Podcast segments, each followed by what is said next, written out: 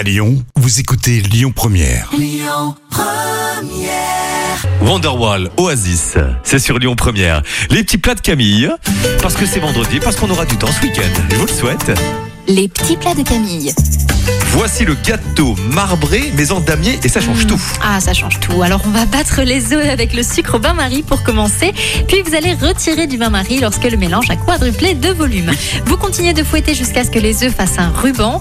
Vous mélangez délicatement la farine à la spatule. Vous ajoutez la vanille liquide.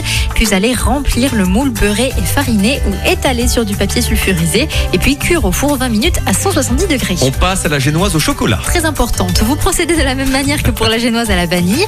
Vous allez ajouter le cacao amer à la place de la vanille liquide.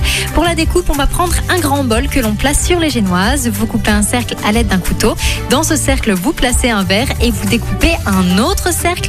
Vous nappez de Nutella le tour des cercles. Et pour, pour- et pour l'assemblage, on va venir tout simplement intervertir les couleurs. Toutes les recettes de cette semaine et les desserts de Camille sur notre site et l'application donc de Lyon Première. Le trafic.